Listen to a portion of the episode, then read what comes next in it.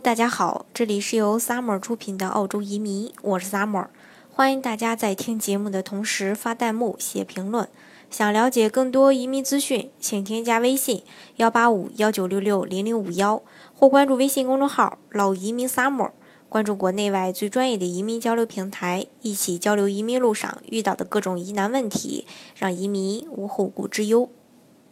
在上周的时候呢，嗯，在节目中我也给大家说过，我们要举行一次在北京的线下见面会的事情，然后时间是十月十一号，在北京的小伙伴不要忘记哦，可以提前找我预约，嗯。然后今天呢，给大家说的这个内容呢，就是关于移民澳洲，你真的合适吗？其实很多人都想移民，但是在移民之前，不知道大家有没有想过自己到底适不适合去呃移民呢？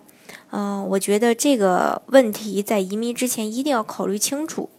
嗯，接下来我给大家说的呃这这几类人啊，我觉得不是特别适合的移民。嗯，比如说第一个就是事业已经达到高峰期的。嗯，这个要想移民的时候就要谨慎考虑了，因为来到澳洲呢，你有可能事业上不会像在国内一样这么很快的实现一个完美的对接，可能会重新开启你的职业生涯。呃，因为，嗯，对很多人来说可能会需要勇气，还有国内外的职业环境也不一样，也是需要你去适应和调整的。呃，如果说你在国内的事业已经达到了高潮期，那么移民呢，真是需要。呃，慎重考虑一下，除非呢，你已经赚够钱，打算到澳洲去安度晚年，这个就另当别论了。第二个呢，就是想做成功人士，不要申请澳洲的移民，因为在澳洲的话，呃，生活节奏相对非常的缓慢的，社会氛围呢，就是这个社会社会的一个氛围也不同，让那些嗯，即使磨破脑袋试图跨越阶层实现。国人观念里的那个出人头地的那些人呢，可能会有些水土不服。所以说，想做成功人士，一味追求升官发财、加薪升职的，呃，移民澳洲之前也要考虑，呃，考虑一下。还有就是英语，呃，怎么学也学不好的那些人，因为在一个全是英语的环境中，英语不好会很吃亏的。嗯。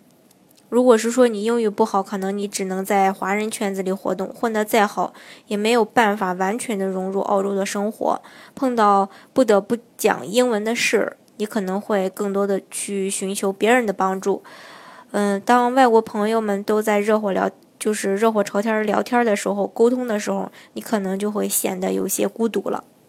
还有一种就是说，你过去以后想享受这种特权，因为在国内呢，我们常常会提到这个关系，因为各种关系可以可以让你抢先知道市场动态的一些呃最新的消息吧，可能会享受到一个绿色通道的尊贵体验，轻易的获取别人挤破头也拿不到的机会。嗯，在中国其实很多时候都是有关系，那都不是事儿。但是在澳洲这里的关系，真的就只是关系，人和人之间的关系，在总理、总理和市民之间平等的关系。如果在澳洲想单凭关系就能获得特别的这个待遇，呃，如果这样想的话，那也不要移民。还有一一种就是热衷炫耀、向往奢侈生活的人。澳洲曾经拍过一部关于中国富二代的纪录片。在国内呢，确实有些有钱人喜欢秀自己的金钱财富，有钱就，呃，秀豪车、秀豪宅、拼包包；而在澳洲，兰博基尼可能用来拉农产品。即使是富豪大亨，他们也会喜欢折扣的商品，而不是只爱买高价的东西。第六个就是说，法律意识淡薄的人，如果你习惯蔑视法律，法律意识淡薄，也不要考虑去澳洲了。因为西方的社会的这种民主根基是司法独立与健全的，任何人都不可能凌驾于司法之上。